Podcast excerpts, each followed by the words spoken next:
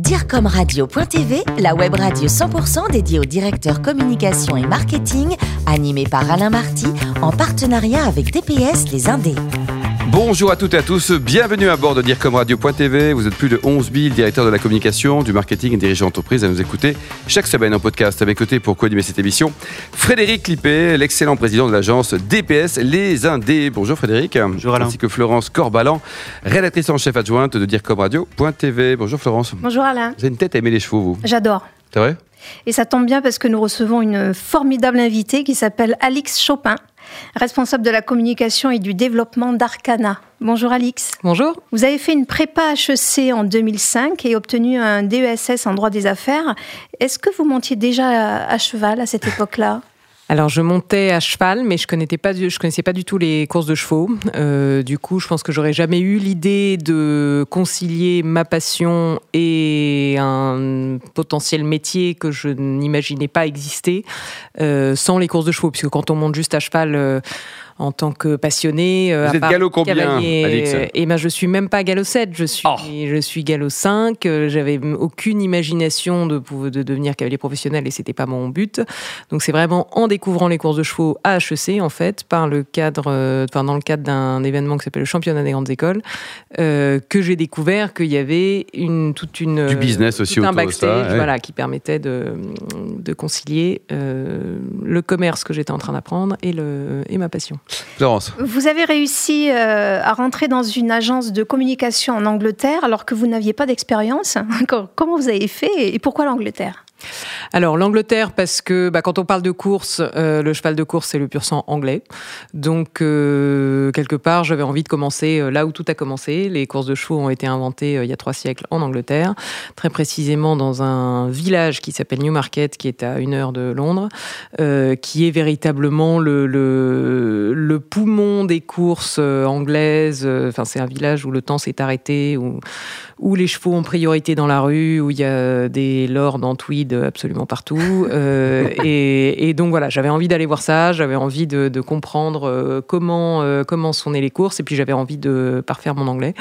Donc, donc j'y suis allée un peu, un peu au culot, et bon, le fait d'avoir euh, eu un francophone, c'est toujours utile. Enfin bon, c'était vraiment, euh, c'était vraiment la chance surtout. Vous revenez un peu à contre-coeur dans la grande ville de Paris alors que vous étiez au vert en Angleterre pour travailler à France Gallo. Alors, qu'est-ce que vous retenez de cette expérience? Alors, France Gallo, effectivement, c'était un très bon complément de. Donc, en Angleterre, j'avais vu le côté euh, communication, donc dans une agence de com spécialisée dans les courses, puisque ça existe là-bas, puisque les courses sont un, un assez grand secteur économique qui emploie euh, à peu près 70 000 personnes, comme en France d'ailleurs. Euh, donc, nos clients étaient euh, des haras, des, des sociétés d'aliments, de chevaux, enfin, tout, tout spécialisé dans les courses. Et à France Gallo, j'ai vu le côté plus fédération sportive, puisque France Gallo, c'est la, maison mère des courses françaises, donc l'équivalent de la Fédération française de foot pour le football. Donc, qui organise les courses, qui distribue l'argent aux participants des courses, qui, qui anime les hippodromes. Euh, donc, tout ce volet euh, plus sportif et organisationnel, euh, je l'ai vu à France Gallo. De même que le côté, le volet international, puisque j'étais en charge du développement de la clientèle internationale au sein d'un organisme qui s'appelle le French Racing and Breeding Committee, donc qui fait la promotion de, des courses françaises à l'étranger. Et enfin, vous trouvez le poste idéal à Deauville. Avec un président formidable. Mais oui, et chez Arcana, donc, qui est euh, de la vente aux enchères de pur sang. Vous vivez votre passion et vous la faites partager. Vous dites qu'il ne faut pas mentir à un cheval. Alors, c'est-à-dire, est-ce que vous auriez eu une petite. Arrêtez les euh, champignons, Alix, hein, parce que. Qu'est-ce qui s'est passé, par exemple Bon, alors là, ça n'a pas grand-chose à voir avec mon, mon job, puisque, enfin, effectivement, mon, mon boulot ne nécessiterait pas de monter à cheval tous les jours, mais c'est quand même dommage de Oui, d'être à Deauville en plus, et- et d'être à Deauville sans monter à cheval. Euh, donc, effectivement, moi, je, je monte à cheval tous les matins les chevaux de course, donc, puisqu'il faut bien les entraîner, ces animaux, avant qu'ils ne peuvent pas juste courir une fois toutes les trois semaines. Le matin, il faut des gens pour monter dessus. donc ça déjà c'était une grande découverte qu'il y avait des gens qui montaient à 6 heures du matin des chevaux de course et que même sans être professionnel, en étant un bon amateur, on pouvait se frayer un petit chemin en se faisant discret. donc ça c'est un grand plaisir tous les matins. Et effectivement, au-delà de l'aspect sportif, de, l'adrénaline, d'aller très vite sur un, sur un pur sang, il y a, y a un, aspect éthologique qui est aussi très, très dans l'air du temps, qui est, qui est très intéressant. Et je l'avais, je l'avais un petit peu touché du doigt quand, pendant mes études, j'avais fait des, des, stages dans l'éducation à la, à la DAS. Euh, et on mettait les enfants, des enfants difficiles à cheval. Et c'est vrai que le, l'effet que produit le cheval sur un jeune turbulent ou quelqu'un qui n'a pas confiance en soi est assez manifeste, puisqu'effectivement, on ne demande pas avec un cheval. Le cheval, il voit, mmh. il voit à travers euh, le, le, verbal, à travers le, le paraître. Il, on, est en contact direct avec les, avec les émotions, avec leurs ressenti.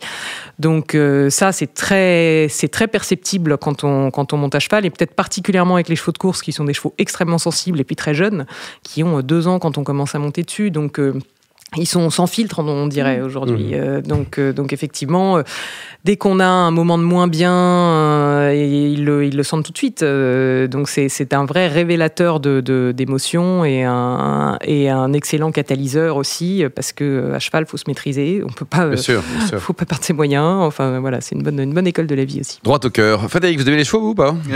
Oui, ça va, mais non, non, je pense que c'est dans la, la mer, moi. Oui, oui, voilà.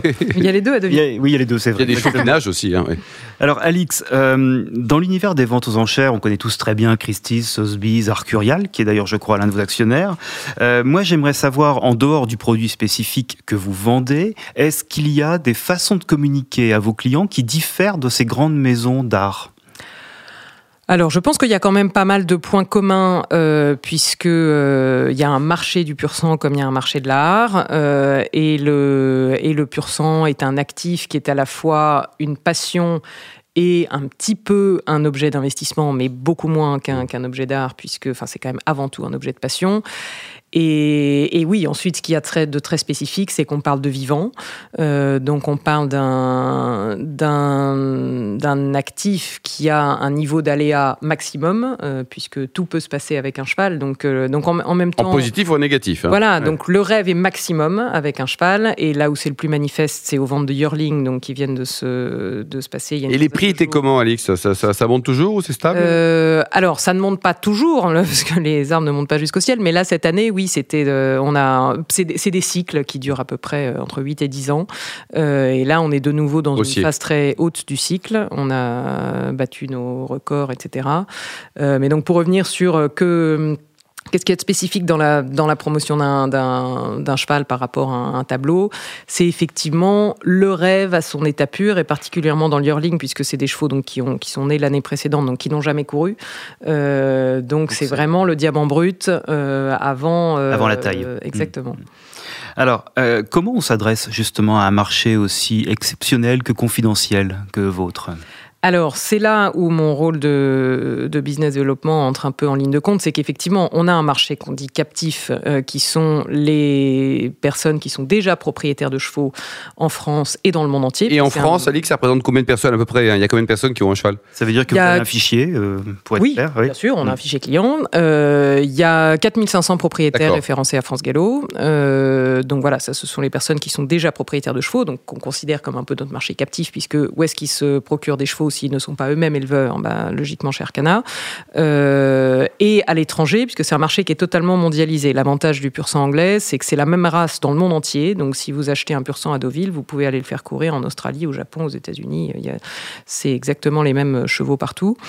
Euh, donc ça, c'est notre, notre cœur de, marché. Mais ensuite, il y a la question de comment on fabrique de nouveaux propriétaires de chevaux de course, mmh. comment on fait savoir que ce produit d'investissement et surtout cet objet de passion existe, quand les courses de chevaux sont tombées un petit peu en désuétude quand même depuis 10, 20, 30 ans. C'est sûr qu'on est loin des années de Léon Zitrone et de Jean Gabin, et de, où euh, les courses étaient véritablement le loisir populaire numéro un. Euh, et puis la première chose qu'on faisait quand on avait gagné de l'argent, on s'achetait un cheval de course et une belle voiture. Donc voilà, il y a un peu tout ce, tout ce travail de reconquête à faire, et c'est notamment mon, mon, rôle chez Arcana. Ça passe beaucoup par... Euh, l'exploitation du nouvel hippodrome de Longchamp qui a été entièrement refait là il y a deux ans euh, et qui a véritablement changé le, le visage des courses. C'est devenu un lieu, un vrai lieu de vie euh, très agréable où on peut venir en famille, où on peut venir entre amis, où on peut venir dîner le soir parce qu'il y a maintenant des courses le soir, donc à des horaires un peu plus adaptés euh, à l'avenue du public.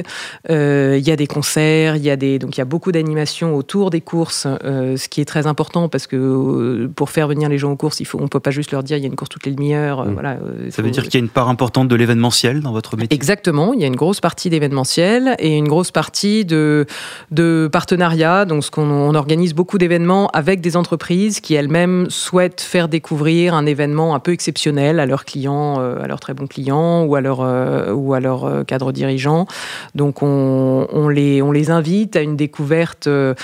Euh, un peu, euh, oui, assez euh, money can buy, des, des coulisses des courses. Donc, on leur fait visiter les écuries, rencontrer des entraîneurs, des propriétaires, des jockeys, euh, comprendre tout ce, tout ce, backstage de- des courses, tout ce, tout ce business qu'il y, a, euh, qu'il y a autour. On les invite aux ventes à Deauville.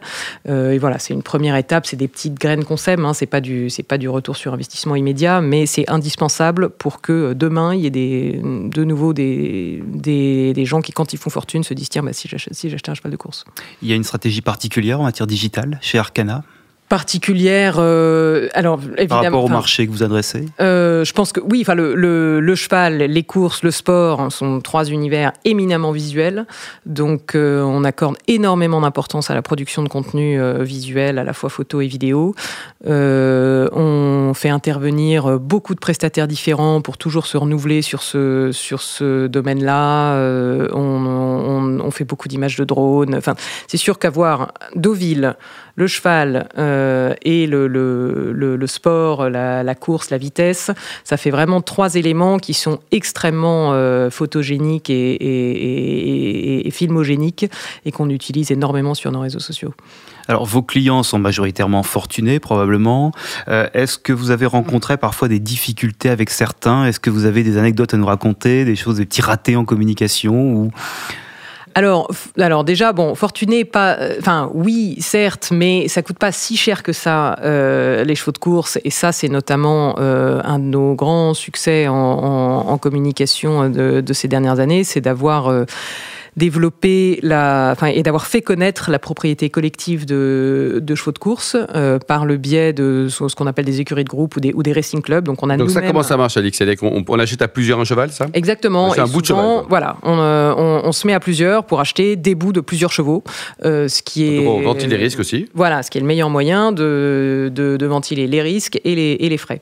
Bon, bah, très bien. Et ça marche bien, ça ou pas? Et ça, ça marche bien. Et ça coûte combien? Tiens, allons jusqu'au bout. À partir de combien ça coûte euh, 10 000 À partir de 10 000 euros, oui. À partir de 10 000 euros, on peut avoir Ouais. un bout de plusieurs chevaux. Euh, Ouais, donc ça, il faut quand même tourner au cliché en disant il faut 100 milliards d'euros pour pouvoir s'acheter un cheval, euh, au moins pour un petit bout. Et pour terminer, vous allez souvent en Australie, vous faites quoi là-bas?